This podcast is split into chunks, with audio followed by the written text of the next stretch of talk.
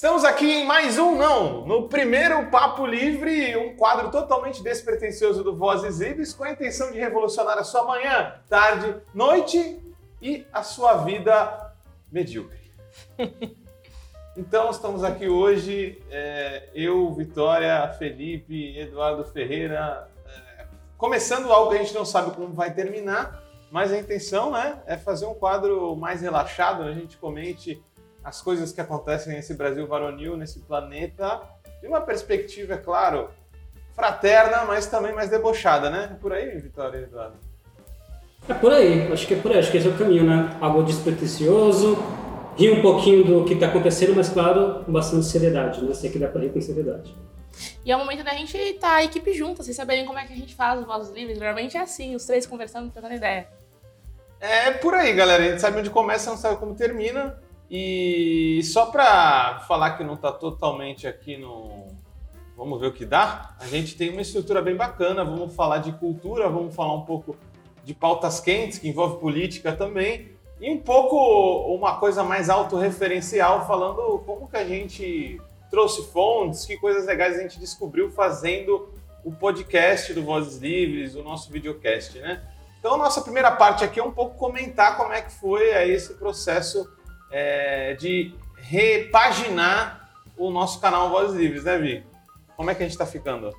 A gente está agora mais encorpado, tem vários formatos, né? Tem Histórias Livres que já está no ar aí, vocês podem ver o primeiro episódio.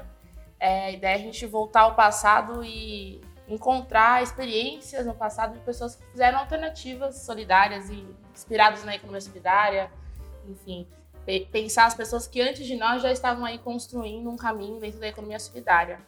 E o Histórias Livres vem lá, muito bem editado pela equipe solidária do Vale Filmes, né, Edu? Na no último, última quinta de todo mês, né? Última quinta de todo mês e acho que o mais legal, é, falando principalmente como documentarista, é a chance que a gente tem de mergulhar dentro, dentro da história, né? e conseguir trazer todos esses elementos. Né? Para a gente é um documentário em áudio, então quem está em casa, quem puder ouvir, assistir, mas acho que vale a pena né, colocar nesse fone de ouvido, tá ali lavando louça, tá correndo na esteira, ou tá passando na praia, coloca o telefonezinho de ouvido, vai, assistir, vai ouvir ou assistir no YouTube, né? Vozes Vídeos que vale a pena. Vale a pena. E eu sou suspeito para falar, mas está muito bom esse primeiro episódio, que é sobre os Panteras Negras. Então vai ter Panteras Negras, vai ter Earth, Wind and Fire. Let's groove tonight. Vocês vão ver muita coisa legal. A trilha diferencial. Porque isso que é o legal do podcast, né? A gente pode colocar trilha, pode colocar efeitos sonoros, então vocês vão gostar. Vai ser tudo isso com muita fonte bibliográfica e história também, né? E esse fica, então, vocês estão sabendo, de uma parte só. Então, que é a última quinta do mês, é sua história de livros de mais o que a gente tem. E... Alternativas solidárias. Alternativas solidárias, então, vai vir em duas perspectivas. Um, para a gente fazer alguns papos mais teóricos, falar é, de alternativas que também já existiram aí, fora da caixinha, para criar outra economia. E também o Alternativas Solidárias entrevistas, onde a gente vai trazer cooperativas, teóricos, pessoas que estão envolvidas já é, em experiências de transformação, que vai ser muito interessante estar tá compartilhando com a gente. E uma delas agora, que deve estar tá saindo, foi o Adolfo correto? Correto. Da Copcente, uma cooperativa de catadores, né? É legal falar também que esse nome tem muito a ver com uma revista que a gente também edita, que é Alternativas Solidárias, né? Que é o nome da nossa revista. Então, inspirados também nos debates que a gente já faz na revista, a gente trouxe para o programa Vozes Livres. Exato, e por último temos esse formato aqui que é o Papo Livre. Bom saber. Pensei que eu tinha esquecido o nome, né? É, eu tentei pegar aqui, já era um, um, erro ao vivo. Mas é isso aí, galera. O Papo Livre vai ser esse nosso último ah, e não menos especial formato que vai também estar tá aparecendo na nossa grade aí é, para a gente estar tá discutindo essas coisas da vida, né? Para ser humano um pouquinho, acho que pode vir um pouco de BBB, pode vir um pouco de filme, de livro, de. O que mais? Um monte de coisa, né? Monarque também hoje vai ter. Um pouquinho de tudo, acho que pode falar. Um pouquinho de BBB. BBB também é político. BBB político. É, exato. Quem que é seu BBB favorito, Eduardo? A Linda Quebrada. Linda Quebrada, Linda Quebrada. E o seu, Greg? É, é, é, eu vou te dizer que eu não gosto tanto de Big Brother e acabo acompanhando pelo Instagram. Então eu posso. Verdade. Eu posso. Eu, eu acho que eu não posso opinar muito bem. Eu gosto da Lin e eu gosto do Scooby também. Porque eu me identifico com ele, porque ele é o cara chato que começa a palestrar às vezes. Eu não gosto do Scooby, cara. Mas eu não sei também da conduta do Scooby, né, Vitória? Pode falar um pouco comigo. É o, o palhação, né? Ele quer, é um engraçadinho. Eu gosto da Lin e eu gosto do Douglas. O Douglas. Mas Ah, sem o querer- Douglas é legal. Sem querer polemizar, por exemplo, eu não gosto do Scooby por quê? Ele é um cara que é muito engraçado, é muito legal, realmente eu dou muita risada, mas acho que risada, e a gente vai falar mais pra frente de limites, né? Risadas tem limite. Quando você se junta com seu amiguinho pra juntos ficarem dando risada do outro amiguinho que pega sozinho, isso é bullying. E bullying, seja na quinta série ou seja com 40 anos de idade, não é legal. Né? Verdade. Isso é, isso é delicado, né? E, e Big Brother é isso, né? Tem várias Olha aí, ó. pra te pegar. Viu? Big Brother dá pra gente falar de vários temas Exato. também. Esse é o Papo Livre, essa é a ideia. E é legal lembrar também que o nosso dia de referência mudou. Então, Vozes Livres toda quinta-feira às 10 da manhã. É isso aí. Então, quinta às 10 da manhã, corram pra lá. Então, pra gente comentar um pouco o nosso primeiro episódio que a gente fez sobre os Panteras Negras, primeiro dizer pra vocês que dublar é um desafio. Então, me perdoem pela minha voz limitada. Eu acho que a Vitória foi muito bem. É, conseguiu passar por essa voz aveludada, a voz que te abraça. Você está ouvindo aqui, você se sente tomado por Vitória Felipe. Foi muito difícil. Muitos erros, muitos erros de gravação, de leitura. Nossa, na hora de ler palavras em inglês, então, você pode reparar que é o Guilherme que lê as, as coisas em inglês. Que eu, eu passo. Meus cinco anos de FISC, FISC, inglês e espanhol serviu pra alguma coisa. O Jabá, ele patrocina. É verdade, ó. Tem que pensar nisso sempre agora, né? É, então, e uma coisa muito legal foi a pesquisa bibliográfica, porque a gente se deu conta que tem muito material bom sobre o tema.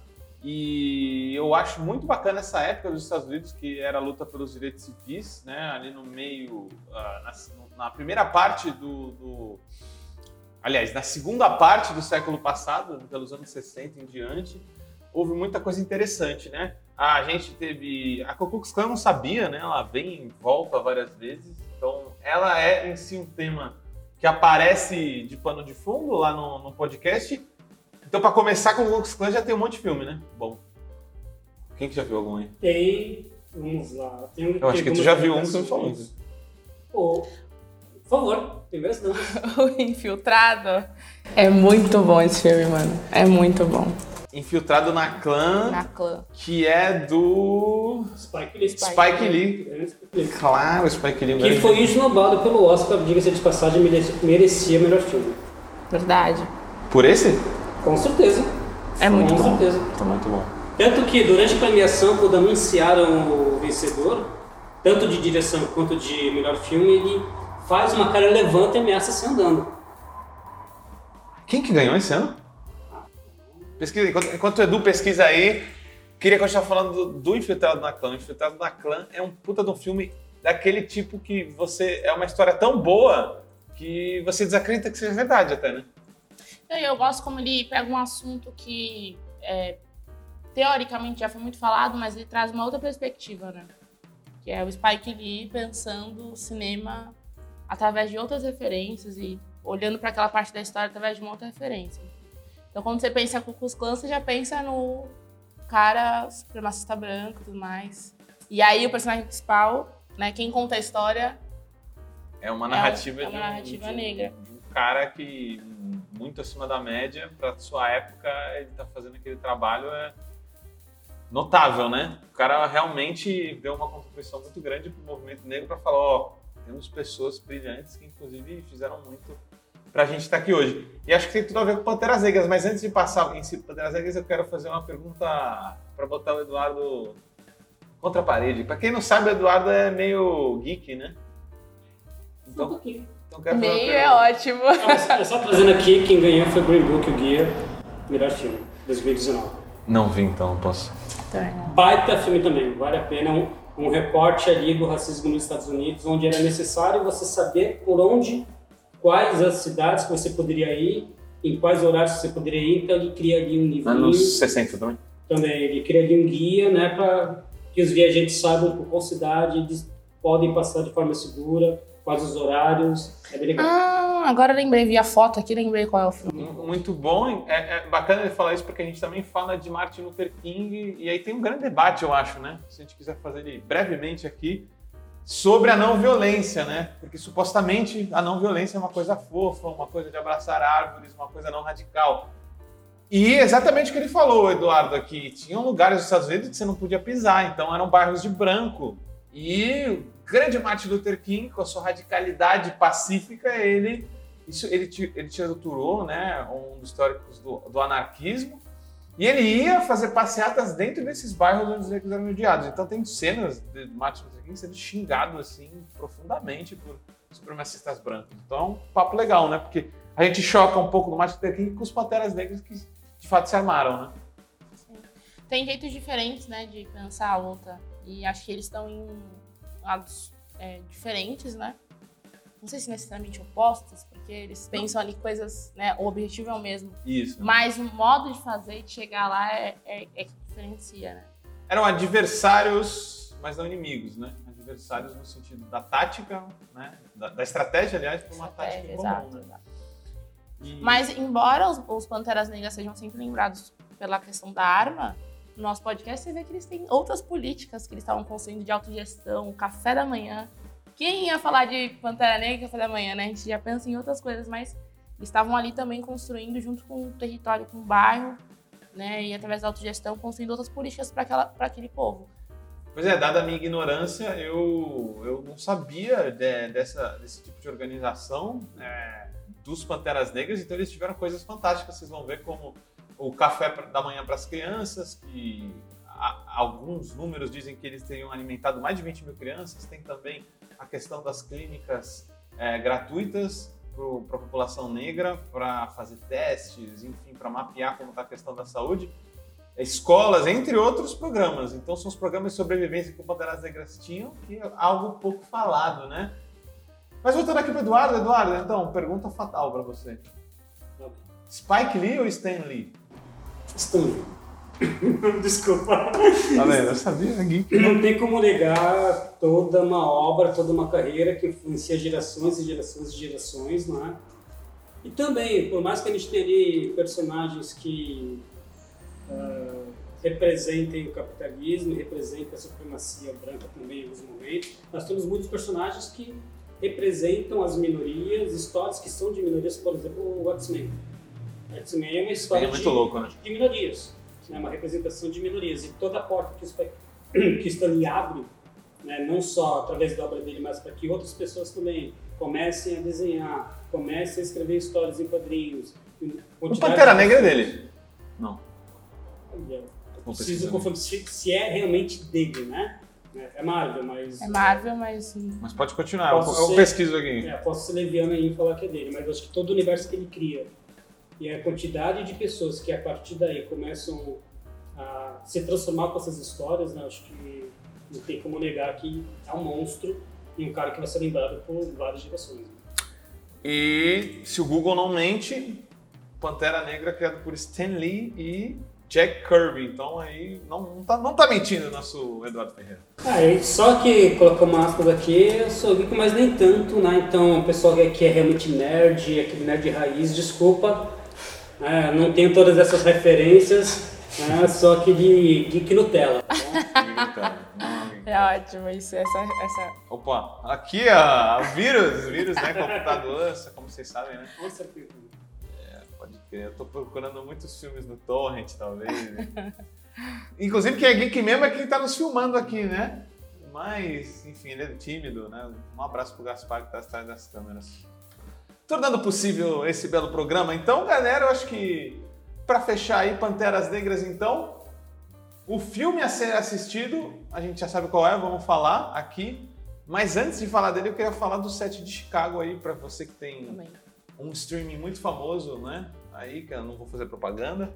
Assistam nesse streaming o Set Chicago, que tem, que leva sete pessoas a julgamento e uma dessas pessoas que vão a julgamento é o Bob Ciel, um dos é, fundadores do Panteras Negras, aquele negro que fica lá, inclusive amarrado em dado momento e aparece esse desenho dele amarrado na agenda da parceira do Fred Hampton no filme que foi a referência pra gente, que foi Judas o Messias Negro.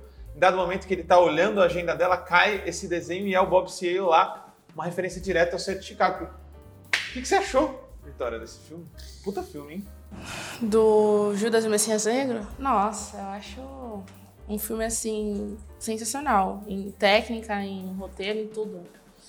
E atuações brilhantes, né? Acho que isso que dá dá uma vida pro filme assim em outro nível. Mas eu chorei, eu fiquei muito raivosa assistindo, porque mexe com a gente, e, né? E, e, um ano com cinema muito político, né, nos Estados Unidos? Né? Eu acho que eu vou, vou até além, né? Para além da tela, né? O Judas, ele, na questão política, né? Ele traz alguma novidade, que é o primeiro filme indicado ao Oscar de melhor filme, que toda a equipe dele é formada por pessoas negras, né?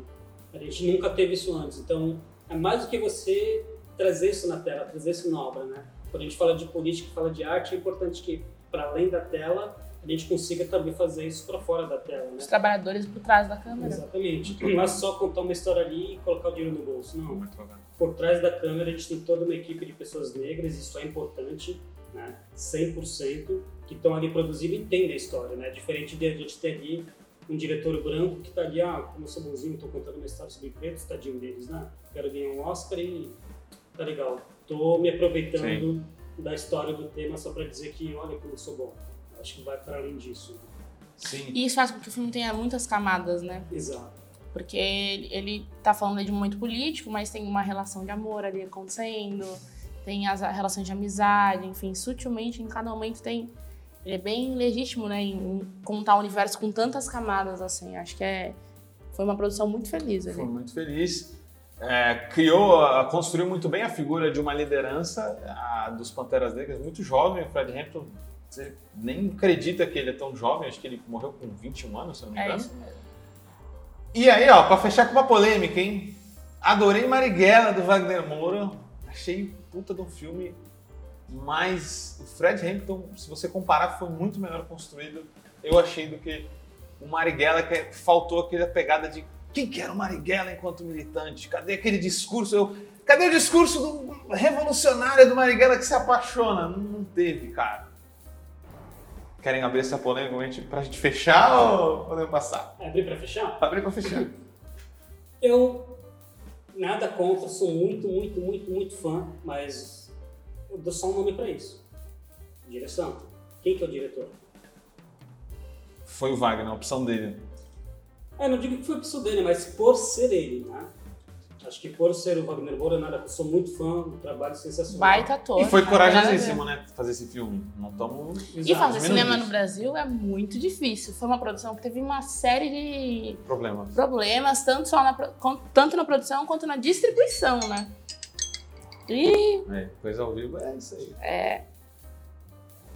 Marighella?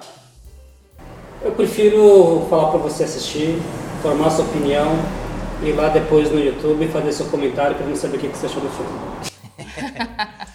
é, assistam o cinema brasileiro, isso é bom, isso é muito bom. Voltamos no próximo episódio. É isso aí, galera. Então, vamos nos encaminhando aqui para o segundo bloco do nosso Papo Livre. Hoje aqui estreando, falando um pouco é, de notícias importantes aí da semana. Ah, uma que é só para a gente começar para aquecer, como vocês sabem, nós somos da Rede Livres, né? uma rede agroecológica, solidária, sem veneno, sem exploração e sem atravessadores.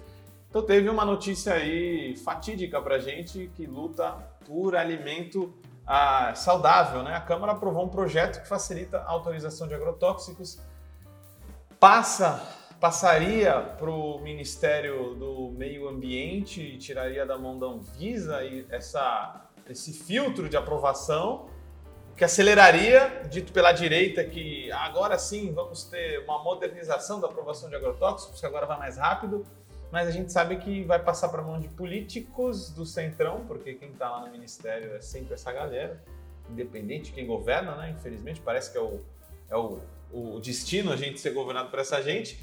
E também é, promete que muitos agrotóxicos, por causa dessa nova legislação, vão acabar sendo aprovados de forma acelerada num país que já bateu recorde atrás de recorde de aprovação de agrotóxicos. Então, O que, que a gente pode fazer diante disso? E o mais legal é que é colocado em nome, mais legal, mais risível do ponto de vista desesperador, é que a direita coloca isso, inclusive, como uma pauta de segurança alimentar. Então, você deveria aprovar mais agrotóxicos, que também vão ser chamados agora de pesticidas. Aliás, é, Produtos o... de controle ambiental. Isso, isso, defensivos, né? Desculpa. E, e, isso também já tentando limpar a barra e tirar a conotação que tem no imaginário dos agrotóxicos. Aí a gente tem o novo, né, que é o bolsonarismo de sapatênis, o partido que mais vota com o Bolsonaro. O Marcelo Von Hatten, sacana, fala passa da hora de regulamentá-la, né? Ele está falando da lei que era um pouco mais antiga. Para garantir mais tecnologia e menos, ou repetir, menos prejuízo à população. Hoje, um processo de análise de um novo defensivo leva oito anos. Vamos reduzir em muitos casos a aprovação para dois anos no máximo, que é o que prevê a legislação. Estão defendendo também que supostamente vai ter mais comida mais barata se a gente aprovar esse marco. Será? Mas eu acho, Gui, que cabe a nós, a partir de agora, conseguir. É, é disputa de narrativa, né? Conseguir mostrar que é o contrário. A gente tem ali uma máquina gigantesca que está defendendo os novos pesticidas, né? Os novos, como é o nome? Defensivo. Novos defensivos. Mas cabe a gente agora essa disputa de narrativas que não, não são simplesmente defensivos, né? É um trabalho de formiguinha. A gente sabe que não, a gente não vai ganhar, né? Aqui veio a apuração da, na Câmara, foram 300 votos a favor, 150 contrários, né? De duas abstenções. Praticamente a oposição votando. E aprovaram por 327 votos, 327 votos a 71. Como que a gente consegue começar a tentar mudar esse jogo, né? Acho que é uma disputa longa, mas que precisa ter uma comunicação mais popular, Sim. Né? Uma, que seja mais ampla. Que é começar do zero de novo, né? Começar do zero de novo. E não só em essa questão da narrativa que você fala, né? É, o debate do, do, do, do, veneno, da agrotóxica, e mostrar que é possível ter um alimento orgânico acessível. Exato. E que é possível ter um alimento orgânico de qualidade, porque as pessoas ainda acreditam que sem agrotóxico não dá para plantar, né? Não dá para alimentar pessoas e, e, ter uma colheita farta e de qualidade. E o Livres mostra que é possível. É possível. Acho que vale a pena nesse momento aquele pequeno jabá de que lá no livro você encontra o quê? Alimentos sem agrotóxicos, sem atravessadores e sem exploração. Nossa, não foi ensaiado.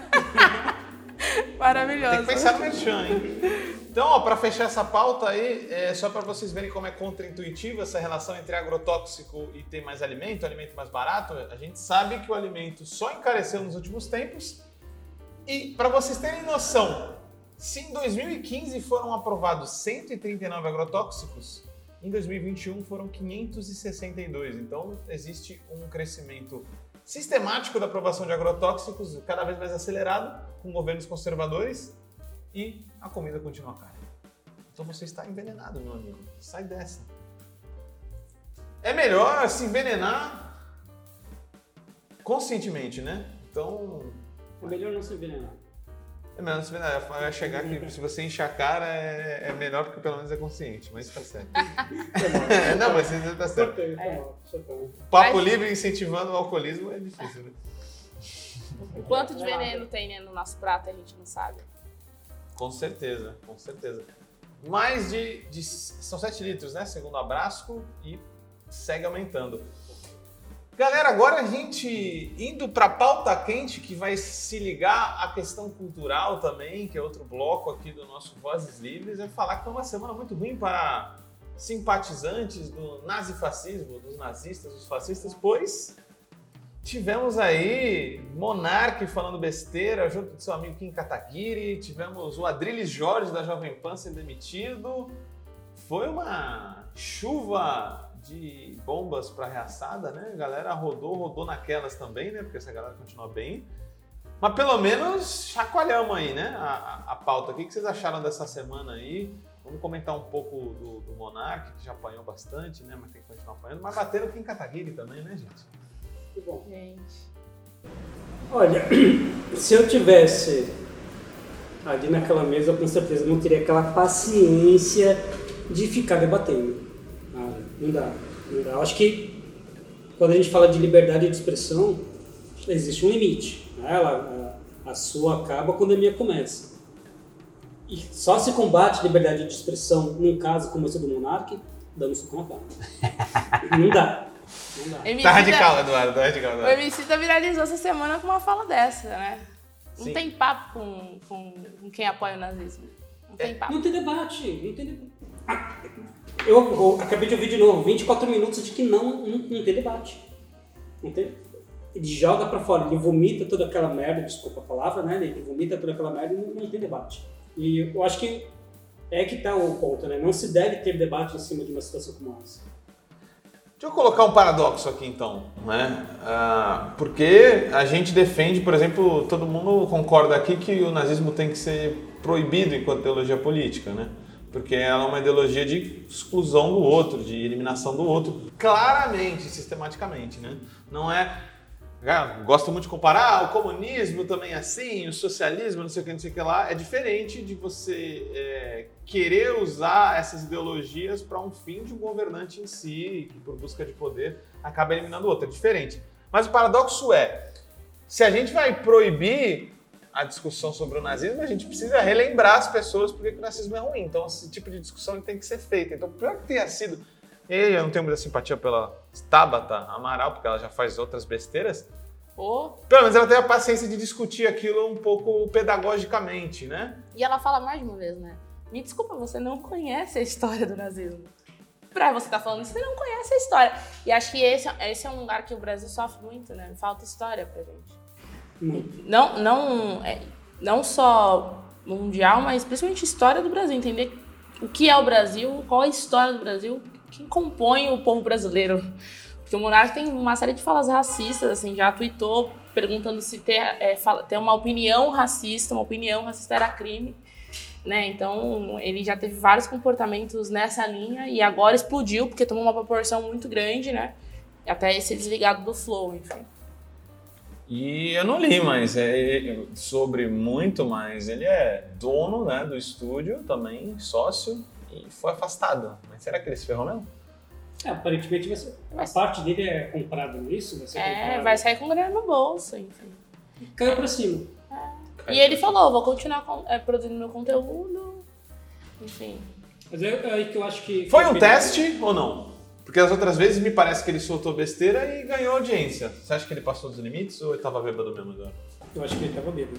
Mas acho que ele é muito inteligente. O Kim mesmo fala, né? Não, você é burro, não, mas você é muito inteligente.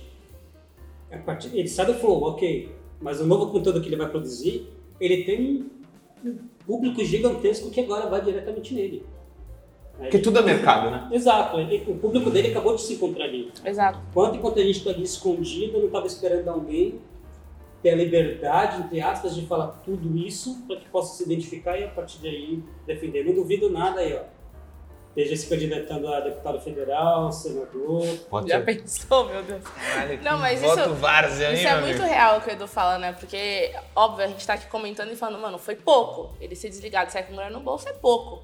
Mas tem sempre a galera que tá defendendo ele, falando, ó, coitado, ele está certo. E estão é, tentando censurar o monarca, coisas do tipo. enfim. Então, ele vai continuar produzindo conteúdo e a galera que pensa igual a ele encontrou ele agora ali uma pessoa pra seguir. Pior que ele, ele acaba com a minha memória afetiva, cara, porque eu tinha uma Monarque rosa que me deu muitas alegrias. Quando eu vejo esse nome, eu lembro dela e eu vejo que é um babaca, cara. Nossa, foda. e ele tem uma. Nossa, ele tem várias salas péssimas, assim, péssimas. né? É o, um problema que a gente tem de, de, de, daquela questão do que é liberdade de expressão e também da contradição das redes sociais, né? Ela abre muito espaço para gente discutir, mas discutir o que e como também, né? Esse é o É, grande problema. discutir com limite de caracteres não é uma- uma questão muito. né? Tem seus problemas, tem sua- seus limites. Aí- e fica difícil ali entender qual que, é, qual que é o limite, né? Quando você está em frente a uma tela, ninguém está te vendo, às vezes nem sabe quem é você, você se sente seguro e protegido para escrever o que você quiser falar, o que você quiser, da forma que você quiser. Mas eu queria só voltar um pouquinho, Guilherme, quando problematizando aí, concordando, assim, discordando e concordando ao mesmo tempo, de que é preciso realmente debater o assunto, né? Hum, até para que a gente compreenda e consiga entender que isso é errado. Mas eu acho que a forma, por mais que tenha tido esse boom e muitas pessoas estejam ali debatendo, a forma que isso acontece, eu acho que é muito perigosa, né? Como eu disse agora há pouco, muita gente agora se encontrou e vai atrás dele. Quando a gente tem o controle dessa narrativa e consegue, por exemplo, nas escolas, de forma pedagógica, controlada, debater o assunto, aí sim eu acho que é proveitoso. Mas quando acontece como aconteceu com alguém soltando e vomitando tudo, toda, toda essa besteira aqui, toda essa merda, aí eu já acho que é muito perigoso porque essas pessoas vão se identificar sim. e vão ganhar mais força, né? Abre brecha, né? Exato. Abre brecha para essa galera achar que tá com força e, e se, se encontrar, enfim. E quem realmente estuda história sabe que é assim que as coisas começam, né? A Onda, já viu esse filme? Nossa, é muito, muito bom. bom. Assistam. Assistam. Tem e... duas versões, né? Tem a versão alemã e a versão estadunidense. As duas são eu, boas. Eu só vi alemã. Muito bom, por sinal. Ah, uma, ah, aproveitando aqui, lembrando o grande Galvanese, Ricardo Galvanese, que foi referência Verdade. aqui nosso professor de muitos alunos, sempre vinha com o paradoxo da tolerância, que aliás é feito por um cara que depois virou conservador, que é o Karl Popper, que ele falava até onde podemos tolerar a intolerância, se tolerarmos a intolerância de forma irrestrita, a tolerância se acaba, né? Então, é importante pensar nisso, né? É, eu digo isso porque ele sempre trazia um exemplo em aula que ele falava: é possível, por exemplo, ter um partido pedófilo? Na Holanda, tentou se registrar um partido pedófilo. Então, é a mesma linha da loucura do monarca. Então, se o nazismo pode, em tese, poderia ter um partido pedófilo também. E aí, como você responde a isso? Tremendo absurdo, né? Um tremendo absurdo. O silêncio de vocês diz muita coisa.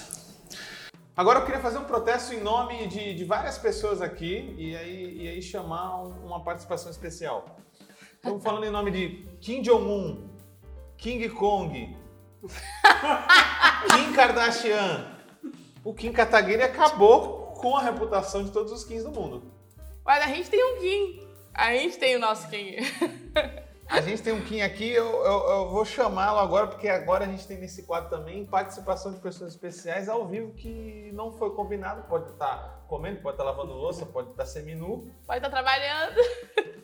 Agora o Kim Lisboa vai nos dizer o que ele achou dessa frase.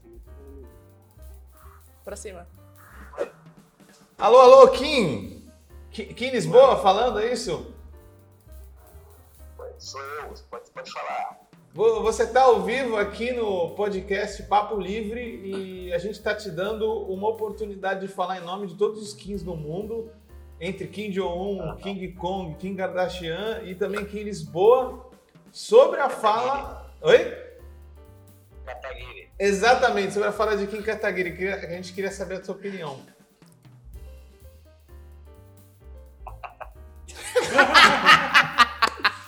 Se você tem alguma opinião, né? É, eu vou. Você podia se colocar em nome dos 15 do mundo? Posso, posso. É uma defesa aos meus, aos meus homônimos não nazistas. E, e, e você... Mas, são desses que a gente tem que cuidar. Sempre atento e vigilante. E tem que ter partido não. nazista ou não, Kim? Não. Tolerância zero. Tolerância com intolerância. Olha, olha, olha só, meu amigo. É, as informações mudaram, né? Antigamente você tinha uma guerra, você tinha pouca arma, uma cartucheirazinha, uma arma que você tinha que, por minuto, colocar uma bala e para derrubar seu inimigo. Mas hoje em dia, as informações elas são tão a internet essa essa coisa de comunicação ela, ela é tão moderna que é muito perigoso a gente lidar com o inimigo na cara são ideias né? Ideias letais letais não é na era da informação é muito perigoso cara esses grupos aí se formando aí muito boa reflexão você quer deixar algum abraço aí ao vivo para todo o, o, o, metaverso do, da internet, o, o Kim? Quero deixar um abraço pro meu amigo Eduardo, cara. abraço, Kim. É isso aí. Obrigado aí, Kim. Valeu pela participação. Estaremos aqui em nome de todos os Kings aí, limpando a barra desse nome tão importante e único. Certo? Então, Ronaldo. Beleza. Valeu. Um abraço. Falou. Um abraço. Maravilhoso. Maravilha a participação de, de Kim. Lisboa esse, tá? E o Kim, gente, passou quase impune aí, né? Aliás, tá, agora tá pipocando, né? A, a, a batata dele tá assando, mas de começo o, o foco se concentrou no Monark, né? É, mas é que o Monark tem uma questão que é a grana que rola em volta, né? Porque aí os patrocinadores começam a bater em cima e aí o, o programa tem uma decisão rápida a ser feita, né? Uma, um debate rápido. Mantém ele, perde contrato ou tira ele. E aí, na hora da grana, eles resolvem rapidamente isso. E o Kim Kataguiri é um parlamentar, né? É, isso é um grande problema né, que a gente tem. E aí cabe a gente, né? Reivindicar. E aí, como é que um parlamentar fala isso, né? Mas para que ele possa aprender, tanto Kim quanto o Monarca, vamos deixar aqui algumas sugestões de filmes de ficção, Boa. porque de repente eles não têm paciência ali para assistir um documentário, não sei, né? É verdade. Não sei, mas de ficção para que eles possam né, entender a besteira que eles falaram, né? Então, também você que está assistindo a gente, fica a indicação. Começando por um clássico dos clássicos, né? Alice Schindler. Porra, é muito, bom. muito, bom. Muito bom. Muito bom. A Vida é Bela. O grande Bastardos Inglórios, com bastante sangue, com bastante violência, mas com muita profundidade o menino do pijama listrado para você chorar um pouquinho. Menino do pijama listrado. Nunca vi, mas dizem que é bom. Nossa, eu me, me desmancho tirar. A menina que roubava livros também, uma outra indicação muito boa. E o mais recente que eu gosto muito, né? A gente já falou de dois, então o mais recente que eu gosto muito, que é Jojo Rabbit, que aí tem uma criancinha ali no fundo, é muito leve, mas que de forma leve, de forma didática, explica o momento que aconteceu, né? Então ficam as indicações você que está em casa também, assiste que vale a pena. E o pianista? O pianista. O pianista. Eu sabia que você ia falar, por isso que eu não mencionei. vou defender porque eu já vou perguntar para vocês qual o favorito de vocês dessa lista e já vou colocar defendendo. O Pianista é um filmaço, né, que, se eu não me engano, levou a um Oscar de melhor filme e também melhor ator. E conta a história de um pianista, acho que se não me engano polonês, polonês né, que, que foge da, do nazismo e é realmente muito triste, né? Ah, então, acho que a galera que, que faz, produz esse tipo de discussão, ela não pode ter visto esse tipo de, de, de, de filme, porque realmente é muito difícil defender esse tipo de ideia depois de ver o sofrimento que as pessoas passaram, né? Ah, mas, Vitória, filme Pô, favorito sou suspeita desse? porque o pianista marcou, mano. assisti no ensino médio e até hoje é um, a primeira referência quando falam filmes que falam desse assunto, me vem o pianista na cabeça. É um filme que eu acho muito, muito forte. Muito forte. Tô na dúvida, mas acho que eu fico com a lista de Schindler. É com Liam Neeson, né? Liam Neeson, melhor filme também. Melhor filme só por ser um Spielberg, né? Acho que é um, um cinemão. Né? E aí ele consegue, em horas e horas de filme, 3 horas e 15 minutos de filme, fazer que a gente fique preso ali. Eu lembro que não tinha nem DVD na época, eram dois VHS, então era um VHS dessa grossura, duas fitas juntas. Acho que a Vitória não sabe o que é VHS, é verdade. não, eu sei, eu sei, eu sei. Mas eram dois VHS que você, em preto e branco e três horas, ainda mais lá em 93 era muita coisa. E as pessoas iam pro cinema e ficavam três horas no cinema.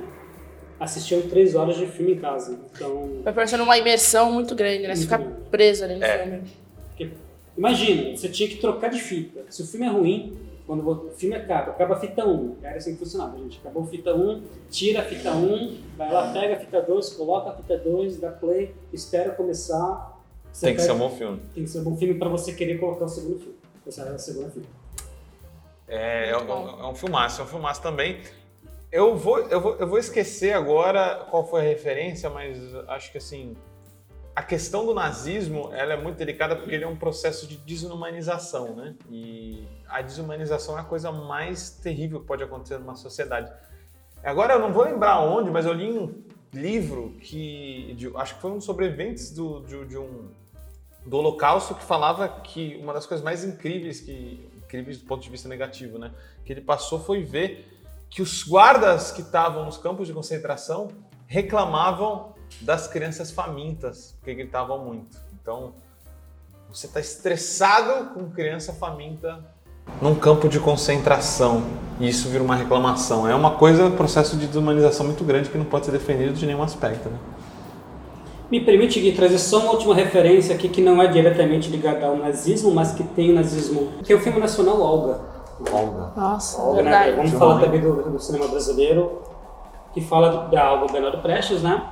E que no final do filme é mandada ela de volta, né? Todo mundo conhece a história, quem não conhece, assiste o filme ou vai ler o livro.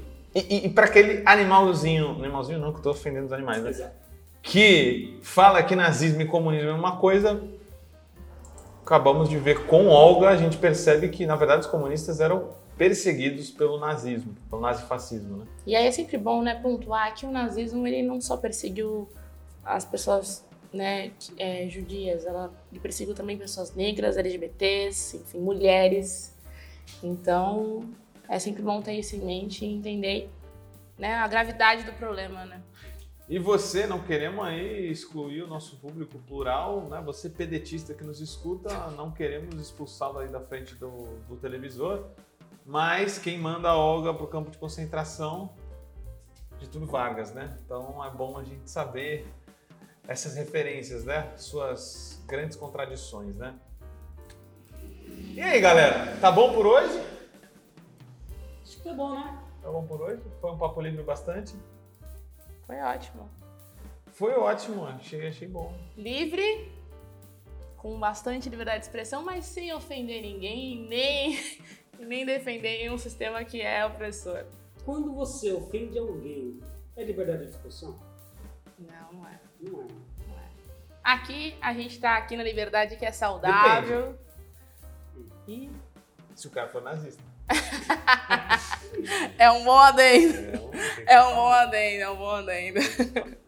Que, aliás, né, gente, aí a, a, a Tabata tava indo muito bem ali, e aí chegou a parte do Mauriase, onde ela meio que falou que o discurso do Mauriase, que ele tá falando de matar a burguesia, era equivalente ao discurso de ódio Ah, do nazismo. Então, a gente tem que entender que as transformações são feitas dessa forma. Então, para o feudalismo cair, os burgueses não deram um abraço certamente na classe que os dominava, né? Então, é um exercício de reflexão também, né? Entender um pouco sobre isso. Que não, você não personifica o inimigo, mas você tá. O discurso revolucionário ele fala sobre um sistema, né? E como derrubá-lo. Então é um, é um pouco diferente, apesar que há muitas contradições e é muita coisa foi feita também é, de atrocidades, muitas vezes defendendo esse sonho que a gente tem de transformar a sociedade, né? Deixa Mas é aqui que a gente vai falar das contradições. Esse é o lugar. Esse é o local. Então você, solidário e solidária que nos assistiu, fica aí com um eco salve nosso. E até a próxima. Vai melhorar, a gente vai cada vez filtrar aqui, fazer um programa cada vez mais decantado e delicioso, né, Edu? Aproveitando, deixa aí seu comentário, o que você gostou, o que você não gostou, o que, que você quer ver, ouvir, assistir, né? E claro, tem também aquela parte do jabá, né? E o jabá. Então fica aqui você que quer um alimento livre de agrotóxico, vai lá no Livres, nas redes sociais do Livres, onde quer que ele esteja, Porto Alegre, Campinas, Santos. E também você que quer que isso aqui sobreviva a este colapso, por favor, vamos lá no nosso Apoia-se e também no nosso Pix, que vai aparecer em algum lugar aí, porque eu não vou lembrar de cabeça, né, Vitória? Então, Vitória, dá o seu abraço na tela. Ai, gente, valeu, adorei, me diverti em estar aqui. Tô ansiosa pro próximo Papo Livre. E sigam a gente, é Livrescope BS. Falou, galera! O Vozes Livres é um podcast realizado pela Rede Livres e financiado pelo Sindicato dos Químicos Unificados de Campinas e Região e pela Federação dos Trabalhadores do Ramo Químico do Estado de São Paulo. Produzido coletivamente por Guilherme Prado, Vitória Felipe e pelo coletivo Orvalho Filmes, composto por Eduardo Ferreira, Gaspar Lourenço e Guilherme Bonfim. Como todo trabalho independente, esse podcast pode estar por um Trix, ops, um Pix, ou melhor, um Tris, sem o apoio solidário de seus ouvintes. Portanto, se você já se divertiu conosco, se enriqueceu, se informou, ou se fomos apenas um passatempo para você, nos ajude para que continuemos existindo. Sem financiamento, sem independência. Portanto, ajude o Vozes Livres se tiver consciência. Isso pode ser feito pelo nosso apoia-se barra podcast Vozes Livres ou pelo Pix, pelo e-mail podcastvozeslivres.gmail.com, escrevendo no assunto a palavra vozes.